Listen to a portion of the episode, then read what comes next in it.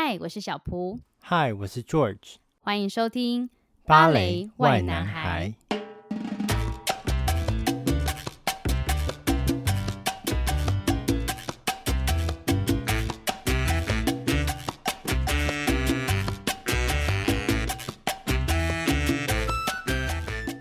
乔治，我想问你，你觉得你身在英国，现在算幸福吗？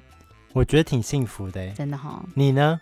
我呢，先不以我的主观判断来讲，你知道，在其实去年二零二零年的时候，有一个全球幸福报告，嗯、台湾啊，其实在全国排名是第二十五名的，我觉得蛮厉害的，不错啊。对啊，但是还蛮特别的是说。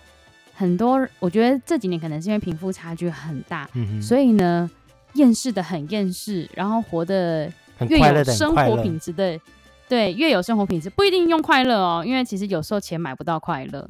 嗯嗯。然后近期呢，有一个简称，我觉得乔治应该不太知道，因为它还蛮冷僻的，它叫做 QOL，Quality，不是很可爱的 life。靠，这个臭洋墨水。没有，这这这国外常讲的，因为 quality of life 是国外很很流行的，真的假的？但我不知道台湾也会讲那个简称呢。真的假的？我不知道哎，我是那个这几个礼拜这两个礼拜就是为了那个要录这个音特别去学，还想到今天要来垫垫你，没想到自己拿石头砸自己脚。quality of life，对，好，那这简单的来讲，其实我觉得它还蛮像。就是我觉得跟就是马斯洛的那个啊，金字塔，这国中大家都知道。反正你生吃饱了啊，有安全感了，又有朋友啊，又被尊重了，好爽哦！嗯、你就是会想要追求你的自我实现，你的生活品质。所以呢，就是在我们这个还很菜鸟的年纪，我们想要跟大家讨论一下，以我们这个年纪面临到的生活品质会面临到的那个取舍。嗯哼，那我们就可以从乔治的一个朋友的故事来出发。好，我来分享一下我最近，因为我们最近排练的时候，我就在跟朋友聊天。在排练的空档聊天啦、啊，嗯、不是在排练的时候聊天。但空档的时候，因为我们最近疫情的关系嘛，也不知道为什么突然同事很多人都开始换房子，就是租屋处在换。是因为想要变比较单独的空间，怕那个传染吗？还是就纯粹一个契机？我觉得是。一个契机耶，因为像是有有一对情侣，嗯，然后他们就是家里是两个房间，一个客厅，两房一厅，嗯，然后他们就觉得那一个另外一个房间好像没有在用，也没有办法有任何的客人可以来，因为平常我们假如说要两房一厅的话。我们就会有个 guest room，guest room 可能家长妈妈们来的时候，或者有朋友要来拜访你的时候，你就可以给他们住那个 guest room。嗯，嗯，嗯。但现在因为疫情的关系，谁都来不了，所以他们就在想，假如我们换一个房子，我们只有一房一厅，那是不是会更便宜？哦，哎，说到这个，我觉得你们那样子的环境还蛮健康。如果疫情前，因为像我以前，我记得我大学的时候啊，就是。你知道，因为就是为了省钱，我大学有长达两年哦、喔，嗯、是跟我的好姐妹住在一间单人房里耶。你知道？单人房，就你的床是单人床吗？它就是一个很小的空间，然后就摆两张单人床。我就是等于是，比如说他在左上角，我在右下角，哦、就至少还有个那个一点点距离。但基本上我跟他就是，我记得最好笑的是。有一天晚上地震，我很害怕，我一站起来往前一步就扑到他身上，就是因为超近，这么小啊？对，所以我们不会有客人来的问题。好了，然后呢，他们换了一个比较小的空间，对，他们就觉得其实可以换一个小一点的空间，然后还比较省钱，因为大家应该都知道，就有的时候你的房租是你的薪水的很大一部分。通常一共会占多少？像台湾，如果假设我以二十几岁，大部分常见的薪水，我随意举例三万好了。其实台北差不多最不好的六千多，最好的到一万五、一万七、两万都有，就占了三分之一至少。这边至少有三分之一、三分之二，嗯，要看你怎么选。然后可能你是是一个 couple 的话，你可能就又省啊呀一半。所以基本上的话是三分之二，就占的还蛮重的。你这是扣税之后吗？扣税之后，对。嗯，OK。那我自己是蛮幸运的，因为我是跟一个前任舞者租，所以呢，他的房子非常的算是比较便宜，在里兹来讲，嗯，然后我又是跟阿雷一起住，所以就两个人 share 这个钱是非常的少，嗯嗯嗯，我平均只要付三百七一个月，这样多少啊？不到一万块啊？大概一万四啦，一万四左右。哦，那差不多是台北市中心的价钱，普通的套房，普通的套房，嗯、对，不是那种一整层。好，好，反正对，反正最近就有有这样子的。潮流就是大家都想要换换个环境，换个空间生活。嗯，然后就我就在跟同事聊，然后有一个同事他是日本人，男生，然后他就跟我说：“好，我要先跟你讲一下，这个男生他非常的会享受吗？我也不知道是这样讲对不对，反正他非常追求他的生活品质，就是他。嗯”自己是一位摄影师，因为他自己很爱摄影。那他的设备，他对设备完全不会手软，嗯，就是相机一台接着一台，投资自己的兴趣就对了。但我觉得他投资的很有用，因为他自己就对这块很有兴趣。然后他从去年开始开始帮别人摄影，然后是专业的摄影，还有买灯啊，买那个背景啊，嗯，反正他就什么钱都砸，然后就开始有看得到。钱回来的结案了吗？结案了，结案了，啊、所以就感觉他的投资自己是成功的，但他没有因此而就是觉得不要再投资了，他也继续投资，又买了一台相机，又多了一个镜头什么的，反而是这种人呢、啊。我就在思考一件事情，就是你知道，像比如说我可能从小被，因为我们我们家就是很单纯，然后比较保守。的家庭，然后所以其实哈，我从小被教就是，比如说，嗯、呃，出社会之后就好好存钱啊，不要乱花钱或干嘛的。嗯、但是其实我后来，我后来看了很多那种，就是你知道，诶，鸡汤文嘛，就是你知道，常常有那种很励志的那种，就就请坦白讲，你很不想承认你会看那种东西，但是你焦虑的时候，你就是会去查。对，然后他们就有讲说，有一些那种什么。名人教你的什么几件事情？为什么你不会致富？这种就是那种很很 gay 白的标题，但是我还是会手贱点进去看。然后其中有讲一个，我觉得还蛮认同的，就是说，比如说在好像讲二十八还是二十五还是三十岁，反正某一个很年轻的年纪，他说在那个岁数之前，请你不要硬存钱，你应该就是在你不会意识，就是你意识无缺的情况下，你有多余的钱，你应该要去投资自己的兴趣。嗯，不一定是享受物质哦。他就说他因为他觉得这种东西是可以。让你在三十岁以后就是受用，是跟别人做出差异的。嗯，这我蛮认同的，嗯哦、我也蛮认同的。所以你那个朋友是芭蕾舞者吗？他是芭蕾舞者，然后他是 soloist，就是独舞者。哦，所以他就是有做发展，就是业外的兴趣，然后蛮成功的。对，但他的投资自己，他非常，我我常常都问他说：“你到底存款里面有多少钱？”他其实没有多少，因为他很多时候你很敢问呢、欸，没有，因为我们很熟嘛。然后他有的时候。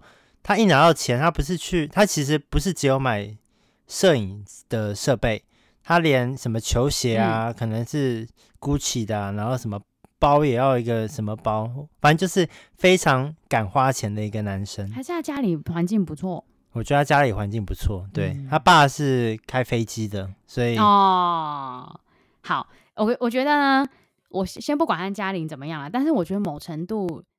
家里不会让他担心，或者是他没有家计的时候，他的确就是可以比较放心的去追求投资自己的兴趣。嗯，我要讲一个我觉得蛮现实的东西，就是如果要讲的话呢，把它简化一点，但是没那么好的说法，可能就是阶级复制。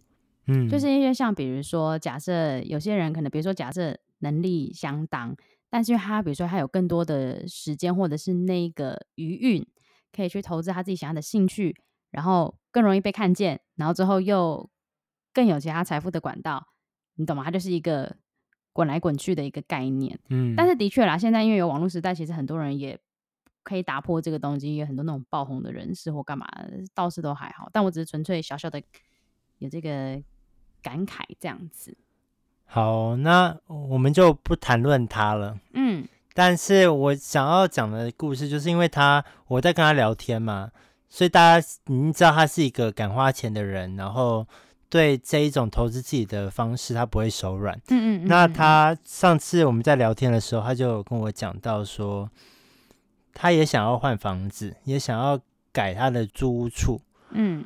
那他就说他想要住是市中心一点点的地方，然后房间大一点，然后整个客厅的都很宽阔。他想要那种宽阔，那我一想到宽阔，我就想到市中心的话，要价就是一个月大概要一千五左右。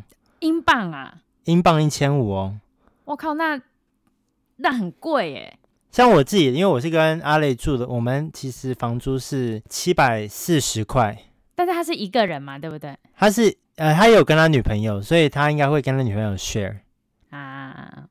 但是一千五非常多诶，基本上快要全部都是给房租嘞。你能想象那样子吗？就你赚的钱全部投进房租里面。我可以想象为什么？因为像是在我们公司啊。我就发现各种形形色色的人，像有些人他不买包，然后不不吃很奇化的东西，嗯，但是他只要求他只要求一件事情，就是我要住得好，所以他可以每天都吃路边摊，或者是甚至随便糊弄解决他的饮食啊，然后每天都穿差不多的衣服，一直重复，但是他的房租在台北可以到快两万，其实我觉得那个程度就有点像是你的朋友在英国的那个价钱，那就是追求个人的生活品质，对不对？嗯。但我觉得好像也没什么不好，因为我觉得追根究底，只要吃得饱、穿得暖，其实让自己开心才是真的。要不然，如果哪一天，比如说你对自己那么的狠心，不去维护你想要的理想生活，然后结果呢，哪一天大地震来，全世界人都死光光了，你死前一定会超后悔的。嗯，真的，真的是这样子。对啊，你就劳心劳力啊，有没有？嗯。然后呢，结果到最后干都没有享受到。嗯。这边我有一个故事可以分享，因为我我不知道是哪里听到的。嗯。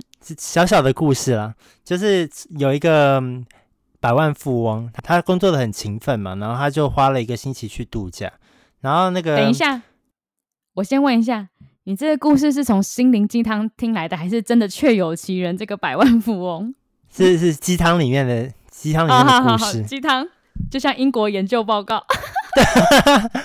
好，反正就是这个你说百万富翁嘛，他就是嗯去度假一个星期，然后。遇到了他，把一个渔夫当成他的导游，然后那他对、嗯、他对这个渔夫就非常的欣赏，因为就觉得这渔夫怎么这么勤奋认真，然后他就就说好，我要来资助你，我要来投资你，这样子你明年你就可能就可以有另外一艘船了，然后你后年可能再努力一点，你可能你会有自己的船船只，嗯。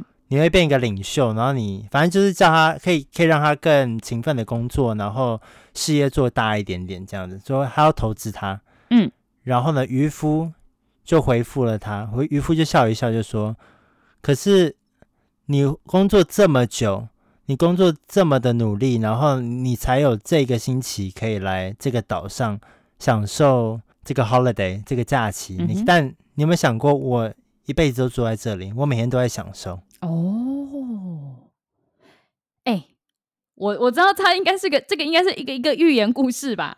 感觉是对，我不知道哪里听来的。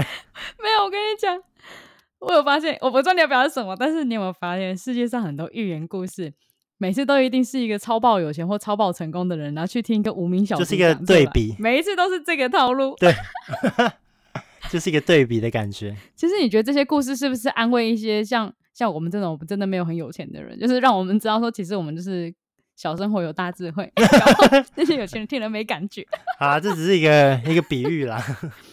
没有，但是我懂你，你你这个讲的很好。就像那个，你有看《灵魂急转弯》吗？嗯，有有有有。像里面就有讲的最有趣的就是，我觉得他讲的最棒的一句话就是说，你一直问说这大海在哪里，但是其实你已经身在其中，你只是没有看到而已。我觉得其实就像类似这种概念。哎呦，鸡皮疙瘩。对啊，那因为其实我觉得生活品质这件事情，我觉得出社会之后啊，因为你的温层就会一直不断被突破。因为你知道国小啊、国中那都差不多的温层，出社会之后你会开始接触到不同人生活的样子。嗯，然后我就开始对于生活品质这件事情，我发现其实生活的品质好不好，我真的觉得它超主观。其实我觉得回归到一件事情就是。只要让你觉得你的生活让你觉得很开心，或者是有一种仪式感，我觉得那就是有生活品质啊。仪式感，你你有特别的仪式感吗？嗯、在生活里面？你说我吗？对啊，有什么特别要做什么事情？每一天？如果坦白要讲的话，我觉得又要心灵鸡汤了，也好好笑。我觉得，我觉得呢，我以前是一个蛮有仪式感的人，但是我觉得上班之后，因为下班就是陷入一个状，就是放空的状态。其实坦白说，我对自己最不满意的地方就是我并没有什么生活的仪式感。但是我以前小时候是那种，就是会，比如说我要做一件事情之前，我会把房间布置的很 gay 掰啊，或干嘛的，怎么样？嗯。所以其实我觉得，呃，我现在心情很好了啦。但是因为我觉得我前一阵子会有低潮，就是因为我找不到我生活的特色。嗯，生活是要，但是我觉得多有特色啊。我觉得不是特色，欸，也就是一种就对自己的生活感觉很不错。但是我从上上个，哎，我从一月开始，我每天有维持一件事情，就是因为我通勤啊，我从我去健身房，那个不算，那是为了要复健我的烂膝盖。哦，好，我为自己做的事情就是，我从家里到公司要搭捷运四十五分钟，我就一定会带一本书，然后看，就是我。一定要每天自己做的事情，我觉得就是这个，我唯一到目前还蛮持之以恒的，就是不划手机，然后看书。对，没错。然后我就觉得还蛮不错的，至少会有一种嗯，老娘是读书人的那种感觉。这是更 gay 白？对啊，可是仪式感本来就是满足自己的 gay 白感，然后就觉得很幸福啊，对不对？嗯。那你有什么仪式感吗？仪式感呢？我觉得就你知道，就节节庆的时候，可能情人节或者是圣诞节，自己煮。对啊，自己现在只能这样子了，但就是自己自己弄啊，然后把家布置一下啊。嗯，我觉得我我仪式感蛮重的，我这个人，我觉得很好啊，你这样生活才会有那个情调。不过如果回归到跟你的职业有关的话，我这样举例好了，比如说像有一些比较嬉皮的人，他们的仪式感可能就是定时参加一些音乐剧啊，一起嗨啊，一起忧伤啊。然后如果假设是那个。比如说比较文艺的人，他的仪式感就是看展或者是怎么样。比如说，对，比如说有些人喜欢小手工艺，他的仪式感就是每天要穿一双可爱的袜子或者是手工袜子，你懂吗？就是我觉得各行各业好像或者是某一种 type 的人都有他们各自那一群会想向往有的仪式感。比如说完美的仪式感就是他们很喜欢拍照、拍照啊、美食啊这一些。那你芭蕾舞者感，你们有没有一个比较共通性会喜欢的仪式感？啊，这这就考倒我了。这样好，这样我顿时语塞。对啊，想一想，我好像没有仪式感。我觉得会不会是，其实你们芭蕾舞者上下班也算是可以切割干净？嗯，有的人没办法，真的、哦。有的人会上下班还下班还在讲上班的事情。哦，啊，我还以为不会耶，因为像比如说我们这种坐办公室，就常常比如说，因为我们这种你每一个专案都不可能会有停止的一天，你知道吗？对。而且人可能还会赖你在下班的时候，对，尤其是我休假还是会有 line，，所以我对我们来讲真的没有所谓的真正的切割。我还以为就是像芭蕾舞者，就是练习回家就休息。我跟你讲，有一些芭蕾舞者到超市买个东西，可能还会把脚抬起来，那就那他们是不自觉还是刻意练习？职业病，职业病 哦，职业病，另外一种。对啊，我好像没有仪式感呢，但是。没仪式感会会会有差吗？还是因为我们都看到太多社群上面的大家的仪式感而感觉到害怕？自己好像也需要一个。对，嗯，我觉得这也是有可能哦。像我其实很最近很喜欢逛一些很特别的社团，像我最喜欢那个断舍离跟极简主义的社团，因为其实啊，因为。当你看太多很奇葩的社团之后，你会常常会自我怀疑自己的状态或者是你的生活。但是我觉得那断舍离真的是太赞了，就是真实到不行。就他们说，断舍离是什么东西啊？断舍离它是一个二手二手商店啊。No No No，断开它，舍弃它，离开它，就叫断舍离啊。他们就有很多人，比如说他们会照那种 before after，比如说 before 还有一大面的那个娃娃墙啊。或者是有一大堆的那个衣服啊，然后他们就都会做很多处理，不管是捐赠、爱心或干嘛干嘛，只会留下必要的东西。嗯，我觉得这这某方面也是一个不错的回归到这。然后它里面很多人都会，我觉得一些很平凡但是也很不错的观点，就是说为什么一定要是有生活仪式感？其实我觉得这样干干净净，每天舒舒服服，就是我要的生活品质。嗯，你知道我还有听过一个同同事的故事，是他。